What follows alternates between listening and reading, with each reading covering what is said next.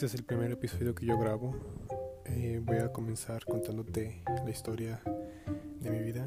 Me llamo Carlos, vivo en Estados Unidos, soy ingeniero civil y a lo largo de todo ese podcast te voy a describir todo lo que he hecho y, todas las decisiones que me han llevado hasta llegar aquí el día de hoy.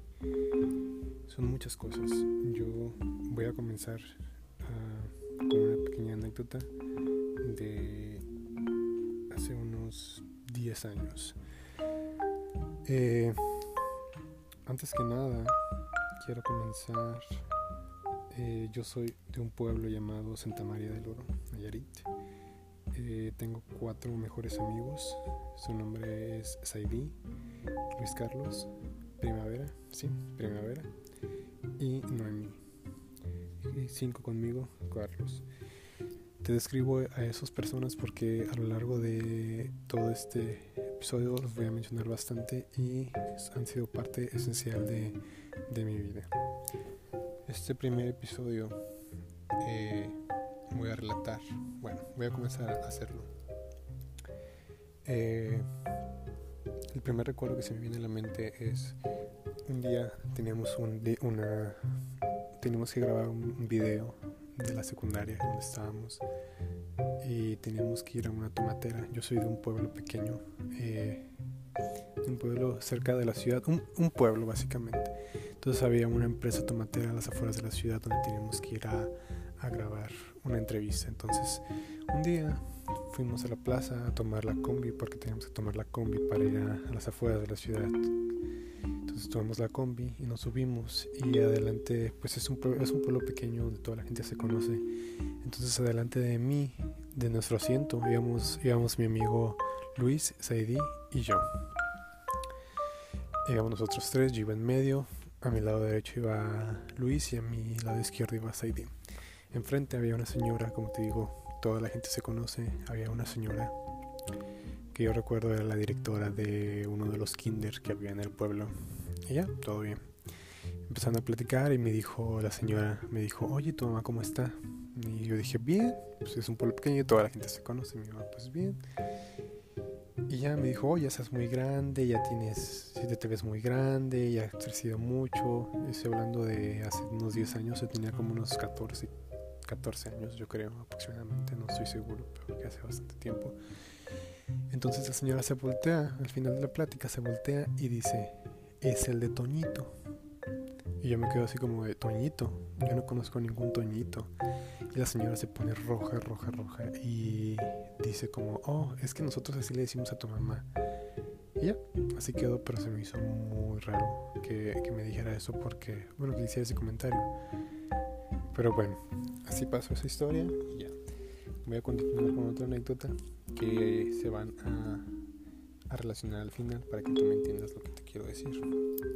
Días después de esta anécdota, mi amiga Saidi me dice como que, oye, tengo que decirte algo, tengo que platicar contigo algo, es acerca de tu papá. Para ese tiempo yo ya como que sabía más o menos lo que estaba pasando y, de lo que querían hablar. Entonces la traté de evitar mucho tiempo. Eso, o sea, eso fue, es, fue tiempo después. Traté de, de evitar y evitar y evitar. Y pues al final de cuentas llegó el día. Un día estábamos en la plaza, en la misma plaza, pero saliendo de la escuela.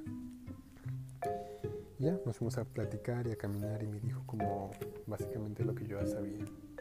Que mi papá, a quien yo veía con mi papá, no era mi papá. Y pues como, como te digo, vivo, viví en un pueblo pequeño donde toda la gente ya sabía como pues toda la gente se conoce y toda la gente sabe de quién es hijo y cosas así. Entonces, pues así pasó. Entonces platicamos de la vida y esas cosas y pues todo bien. Esa fue la segunda anécdota que tuve acerca de eso. La tercera anécdota, otra amiga eh, que se llamaba Carmen Julia. Mm, es, fue muy amiga, pero no. Mm, ya hace mucho que no tenemos comunicación, entonces, bueno, un día llegamos en la tarde caminando por la calle del pueblo como lo solíamos hacer constantemente y, empezó a decir como que, oh, yo sé algo que tú no sabes, porque pues aquí todos saben, mi mamá me dijo que tu papá no era tu papá, y así, así, yo como que nomás me reí y la ignoré y la tomé loco, pero obviamente yo sabía de qué se trataba esto. Entonces esa es la pequeña anécdota acerca de esto. Entonces ahí terminó esa anécdota. Otro día, no recuerdo si fue después de esto, pero o si estaba más chico, no recuerdo exactamente cómo fue. Pero yo iba en mi bicicleta y un señor me dice como, como que, hey, trinquete. Trinquete es como, no sé exactamente lo que sea, pero creo que es una persona que se dedicaba como a tratar y vender, tratar y vender algo así, no estoy seguro. Y este apodo le decían a la familia de donde es originalmente mi papá biológico. Entonces así quedó y entonces otra historia acerca de eso. Antes de todo esto, no me tomó por sorpresa todo esto porque yo ya sabía, pero ¿cómo yo sabía esto? Eh, cuando yo estaba en primaria, en sexto de primaria, recuerdo exactamente, mi mamá estaba hablando por teléfono con una tía, no voy a decir quién, pero una tía.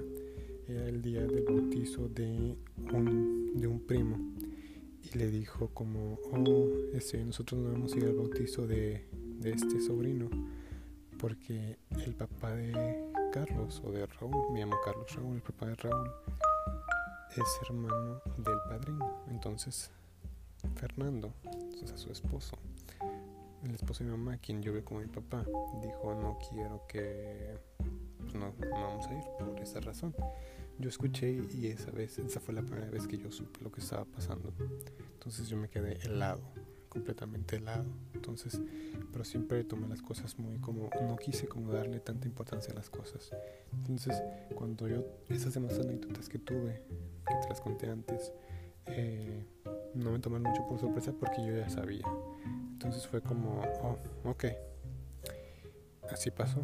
Esa fue la primera de todas. Eh, pasaron los años y todo bien. Un día estábamos mi mamá y yo platicando de cosas de la vida, lo que me pasaba, lo que le pasaba, todo ese tipo de cosas. Y un día me dijo, te voy a decir algo, porque yo no quiero que un día eh, alguien en la calle te diga o te tome por sorpresa o te lastime. Obviamente yo sabía a lo que se, refería, pero pues yo ya sabía de qué se trataba todo esto. Entonces yo sabía lo que me iba a decir. Entonces me dijo, tu papá no es tu papá. Eh, cosas que pasaron en la vida y así pasó. Yo no hice ni una pregunta, no dije nada, no lloré absolutamente nada. Así quedó la plática, me abrazó mi mamá y todo bien. Así pasó. Nunca dije nada.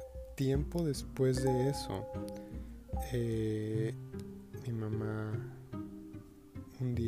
llega temprano, me despierta. Era un domingo. Para eso, este, nosotros íbamos, mi mamá y yo íbamos a limpiar la casa de mi abuelo. Íbamos y íbamos temprano, entonces llegó un domingo, me habló, me dijo, oye, este, te apuras, se va temprano, quiero platicar contigo. A mí se me hizo muy raro que me dijera eso. Entonces, pues ya, ya no me pude dormir, entonces me levanté, me fui a la casa de mi abuelo, empezamos a limpiar y ya me dijo como que, oye, puedo hablar contigo. Hay una persona que mi mamá acaba de llegar de la iglesia. Me dijo, fui a la iglesia y una persona, que tampoco voy a decir el nombre, eh, se acercó y me dijo como, quieren apoyar a tu hijo. Ella ama como apoyar a mi hijo, pero si no está enfermo, no tiene nada, él no ocupa apoyo. Así dijo mi mamá. Y ya dijo, sí, si quieren, saben que ya está a punto de cumplir 18, estaba a punto de cumplir 18 años y quieren arreglarle papeles para que se vaya a Estados Unidos a estudiar o que estudie en la universidad que él quiera, pero quieren quieren conocerlo, pero le quieren cambiar el apellido. Eso yo no tengo el apellido de mi papá biológico, yo tengo el apellido de mi papá, quien me adoptó como su papá. Entonces, cuando mi mamá me dijo eso, mi mundo se me vino abajo porque yo nunca había podido como sacar todo lo que tenía dentro. Nunca había podido, se podría decir, llorar. Entonces lloré, abracé a mi mamá, mi mamá se sintió culpable, que porque por culpa de sus decisiones yo tenía que estar sufriendo esas cosas, pero no, no las estaba sufriendo, simplemente pues era un golpe de realidad que había estado como evitando tantos años. Entonces, así pasó. Esa fue la historia de cómo me enteré eh, acerca de que mi papá no era